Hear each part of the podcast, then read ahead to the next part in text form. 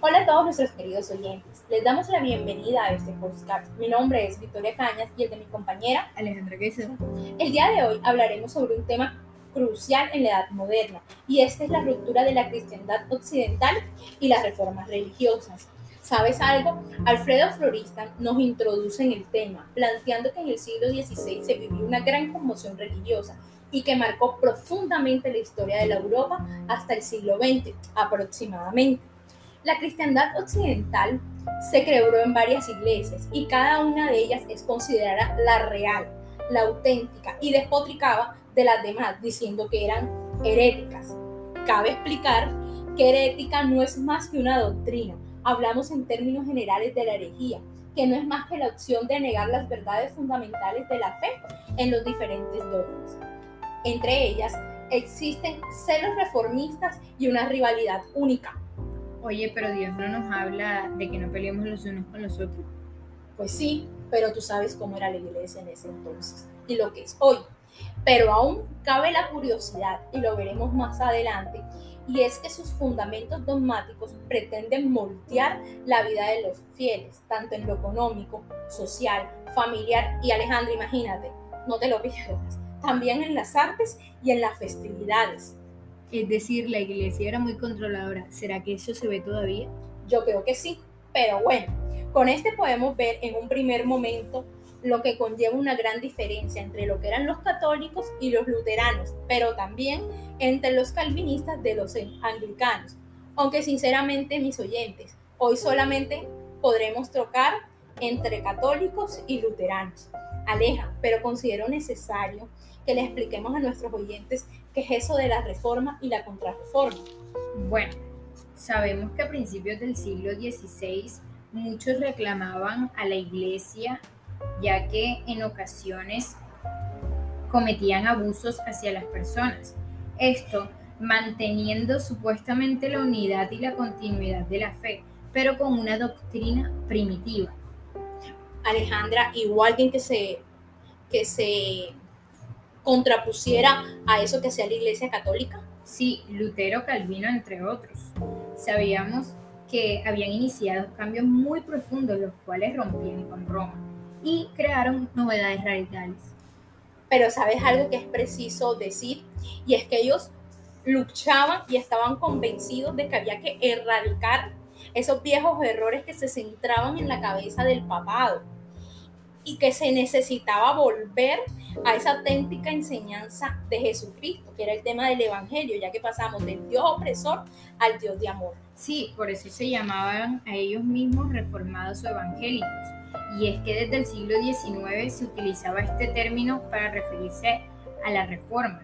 Y esto lo que hizo fue eh, englobar o compactar todos estos movimientos que se dieron por allá en 1517. Con razón, pero también existió algo que se llamaba la contrarreforma y no era más que una porción de la cristiandad se mantuvo unida al papado y quisieron llamarse los católicos. Sabemos que algunos autores católicos consideran insuficiente e incluso equívoco ese concepto de contrarreforma, pues ellos preferían reforma católica, para destacar que esto no fue que esto fue incluso más allá que una simple reacción negativa a la reforma protestante. Ahora que me acuerdo, mi profesora del bachillerato me habló de algo que se llamaba el concilio de Trento. Y ya entiendo por qué, porque en ese concilio fue que se organizaron para hacer, entre comillas, la dichosa reforma católica, que no fue más que una contrarreforma. Hay algo que llama mucho la atención y es que la Iglesia Católica asumía las armas y la violencia para, para obtener su fin. Sí, es que sabemos que fue un siglo de renovaciones y reacciones religiosas, ya que se hicieron reformas y contrarreformas, las cuales sedimentaron en, sedimentaron en varias etapas todo esto. Y me surge una pregunta, ¿qué causó que se hicieran estas reformas religiosas? Ay, Aleja.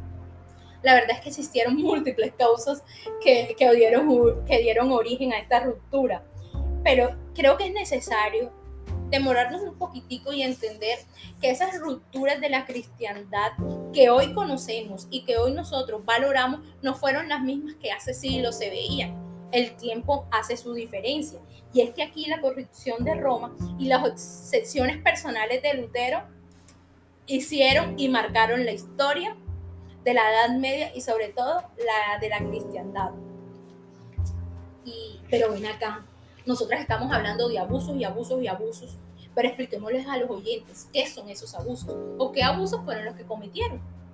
Pues estos abusos eran muchos y esto ya venía desde hace muchísimo tiempo en la iglesia. Incluso sabemos que se ven hoy en día. Sabemos que se denunciaron más conscientemente que nunca en esa época. Y todo eso se veía en las parroquias rurales, pues el clero de esa época carecía tanto de preparación intelectual como de preparación moral para darle o resolver las inquietudes de sus allegados. Y sabemos que todo esto lo hicieron para adoctrinar y amonestar a sus feligreses, pues se limitaban solamente a la administración de ritos, como quien dice, a la administración de fiestas y eso, y muchísimas veces todo esto era mal vivido y mal comprendido. O sea, podemos decir que cogían su platica para ellos. Ven acá, ¿y dónde queda eso de, de esos votos de castidad, de pobreza y de obediencia que hacías? Sabemos que de hecho los delitos más graves eran cometidos por algunos obispos y muchos de, muchos de ellos vivían ausentes de las diócesis que les tocaban. Pero sabes que Alejandra, hay una cereza en el pastel y era el papado. Ellos se limitaban literal a hurtar el dinero y quedarse con ellos, pero no te la pierdas. Existe algo que se llamaba, incluso creo que se llama aún la sede de Pedro, y ahí simplemente era una sede para guardar grandes obras de arte. Pero esas grandes obras de arte solamente eran para ellos, para la defensa de su Estado y para acaudillar lo que hoy se conoce como reforma. Probablemente sabemos que la cristiandad medieval hubiese atravesado sin quebrarse todas estas etapas de menor nivel moral e intelectual del credo, pero mayormente era porque se veían todos estos abusos de este tipo y críticos como éramos, permanecieron unidos a la Iglesia de Roma. Todo esto, y todo esto, cuando se dio, sabemos que las personas que se marcharon de su lado nunca volvieron. Alejandra, por eso era que Lutero y los protestaban y los protestantes eh, respondieron una inquietud religiosa profunda. Y es que aquí estamos hablando del tema de la disciplina y la moral cosa que ya la Iglesia Católica no tenía. Por eso Lutero le escribió una carta a León X, donde decía que él no impugnaba las malas costumbres de la Iglesia, pero lo que él se impugnaba eran las malas doctrinas que eran impías para la sociedad. Pero ven acá, Alejandra, y esos anhelos religiosos, ¿a qué se refería? ¿Qué reclamaba la sociedad? Pues yo te respondo, la sociedad lo que reclamaba era una religión más auténtica. Y la verdad, Lutero se le adelantó miles de kilómetros a, la iglesia católica. Y es que recuerda que aquí se centraba algo súper importante y era hablar del demonio y del mal. Y a través de eso poner a Dios como un Dios castigador en la cual los feligreses le tenían miedo. ¿Qué te parece? Porque aquí también tocamos dos puntos trascendentales, ¿cierto? Que era el purgatorio y el infierno. Y un dato curioso es que estos dos conceptos de purgatorio e infierno fueron muy importantes para toda la reforma protestante y lo que defendía Lutero. Claro, si la iglesia lo que se aprovechaba era de las demandas populares para tocarles un tema fundamental que era la seguridad espiritual, que no era más que un negocio ilícito, en el cual las indulgencias eran el pan de cada día. Y vamos a tocar algo que es muy importante, que son los intereses sociales y políticos. ¿Sabe? Las propuestas de Lutero se realizaron.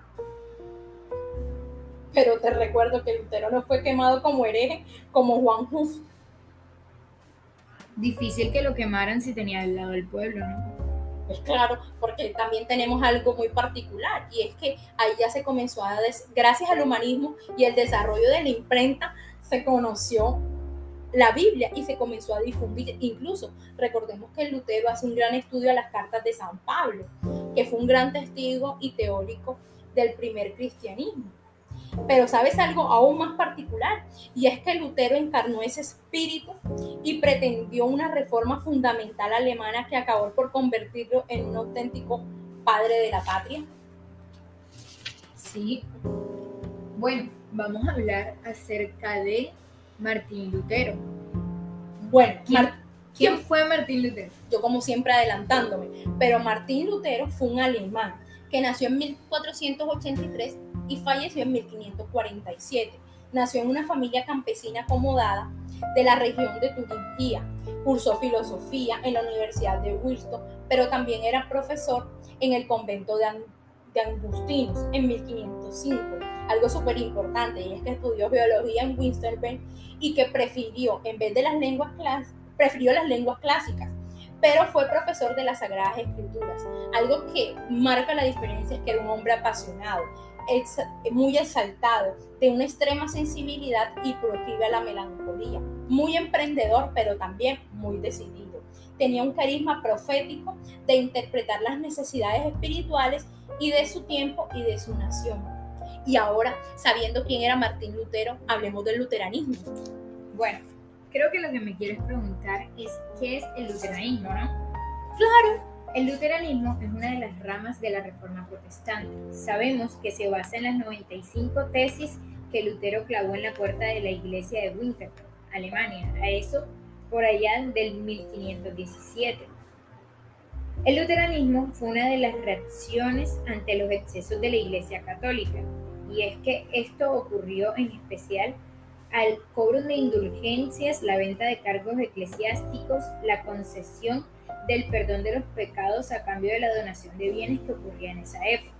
Y sabemos que esta doctrina rechaza la autoridad universal del Papa, la veneración de las imágenes de los santos, que muy bien que ya escuchamos que se veía, los mediadores entre los creyentes y Dios y el purgatorio.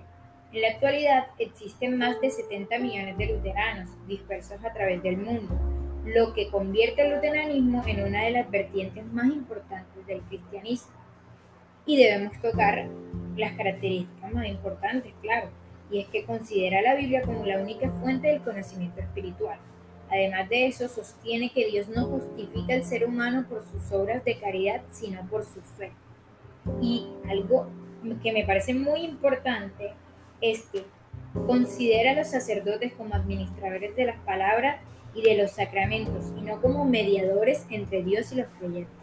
Además de eso, una de las características primordiales es que él acepta el sacramento del bautizo y la Eucaristía, pero bajo el sacramento instituido por Jesucristo.